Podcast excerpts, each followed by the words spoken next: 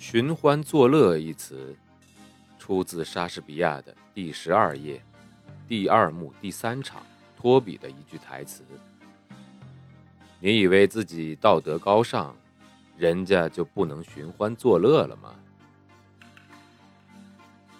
欢迎收听英国作家毛姆著作的《寻欢作乐》，翻译高新伟，演播生意人陛下。第三十九集，在这段时间里。我几乎没怎么见到德里菲尔德，编辑的工作占掉了他大部分白天的时间，而晚上他需要写作。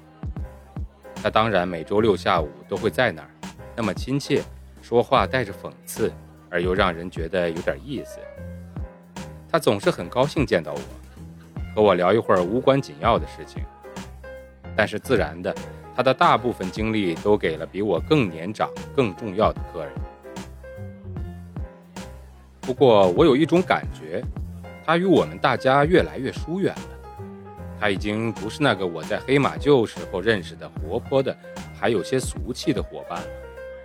也许那只是我日益增长的敏锐感觉，觉得他同那些跟他打趣或者开玩笑的人之间有一层看不见的隔阂，就好像是他生活在想象的世界里，反而让他的生活变得模糊不清。他时不时的会被邀请在晚宴上讲话，他也加入了一个文学俱乐部。他开始在自己写作的圈子之外认识更多的人，也越来越多的被那些喜欢跟知名作家聚会的夫人们邀请一起吃午饭或者喝茶。罗西也会被邀请，但他几乎不会去的。他说他并不喜欢聚会。而且那些人其实并不希望真的他会去，他们只是希望泰德去。我觉得他对这种场合感到羞怯和不自在。也许是女主人们曾经不止一次的让他感受到，必须邀请他是一件多么烦人的事情。而在出于礼貌的邀请他之后，又选择无视他，因为礼貌而让他们感到烦扰。大约在那个时候。德里菲尔德发表了《生命之杯》，去品评他的作品并非我的职责，而且近期这类的评论已经非常多，足够使一般的读者感到满意。但我还是要说，《生命之杯》虽然不是他最出众的作品，也不是最受人欢迎的，但在我看来却是最有趣的。在所有英国小说多愁善感的风格中。那本书冷酷无情，显得别出心裁。它是那样的清新而尖刻，尝起来像是酸苹果，让你的牙齿发酸。但是有一种微妙的苦中带甜的味道，让你觉得十分愉悦。在德里菲尔德所有的作品中，那是我唯一愿意写上一篇书评的。那个孩子去世的场景如此可怕而令人心碎。但却写得不拖泥带水，不发无病之呻吟。而在那之后所发生的离奇事件，也让每个读过的人都难以忘记。正是书中的这一部分，让可怜的德里菲尔德头上突然爆发了暴风骤雨。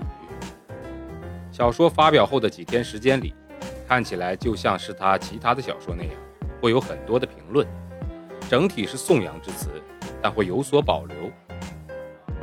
书的销量比较可观，但也不算太大。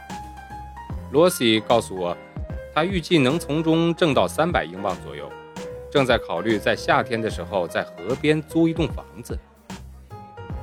最开始的两三篇评论表态并不明朗，接着某一份早报之中出现了一篇猛烈的攻击文章，那篇评论占了一整个专栏。小说被说成是带有平白无故的冒犯性、淫秽而下流，出版商也被责骂不该让它出现在公众视野。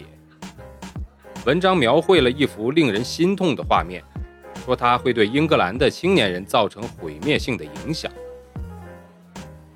它被说成是对女性的一种侮辱。评论家抗议，并认为这本书不应该落入年轻的男孩和无知的少女手中。于是，其他的报纸也开始跟风。更愚蠢的评论是要求这本书禁售，有些人则郑重地提出检察官应该来过问此事。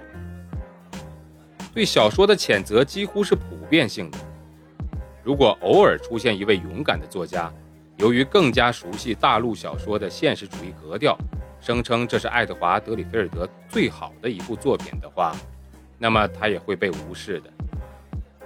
他诚实的观点会被认为是带着哗众取宠的目的。图书馆不再出借这本书了，铁路书店的出租人也拒绝采购它。所有的这一切自然应该让德里菲尔德十分不快，但是他却以哲学的冷静接受了这一局面。他耸耸肩，他们说我的小说不真实。他笑着说：“呵呵。”那他们可以去死了。这本小说是最真实的。在这场考验中，他得到了他朋友们的忠诚的支持。能够欣赏《生命之杯》，被认为是最具有审美品味的。如果谁对《生命之杯》感到震惊，那等于说自己就是一个没有文化修养的庸人。巴顿特拉福德夫人。毫不犹豫地表示，这是一部伟大的作品。尽管还不是巴顿先生在季刊上发表评论的时候，但是他对德里菲尔德的信念是毫不动摇的。现在，读起当时引起那么大轰动的书，给人的感觉是很奇怪。这本书没有任何一个字能够让最诚实的人脸红，也没有任何一个情节。会让现今的小说读者感到惊慌失措。六个月之后，当人们谈论《生命之杯》的热情逐渐褪去，德里菲尔德已经开始了一部新小说的创作，名字叫做《他们的果实》。那时我已经是医学院四年级的学生，是住院病人外科手术助手。有一天，我被派遣同一位外科医生查房。便到了医院大厅等他。我瞥了一眼放信的架子，因为有时候人们不知道我在温森特广场的地址，会把信寄到医院来。我很意外地发现给我的一封电报，上面说：“请务必在今天下午五点来找我，有要事相商。”落款是伊莎贝尔·特拉福德。我并不知道他找我有什么用意。在过去的两年里，我大概跟他见过十几次，但他从来没有注意过我，而且我也从没有去过他家。我知道，在一些下午茶聚会中，男人会比较稀缺，而一个女主人在最后一刻中发现这一点时，也许会觉得请一个年轻的医学院学生。总比缺人要好。不过，这封电报的用词却不像是请我聚会的样子。本章节演播完了，感谢收听，欢迎关注。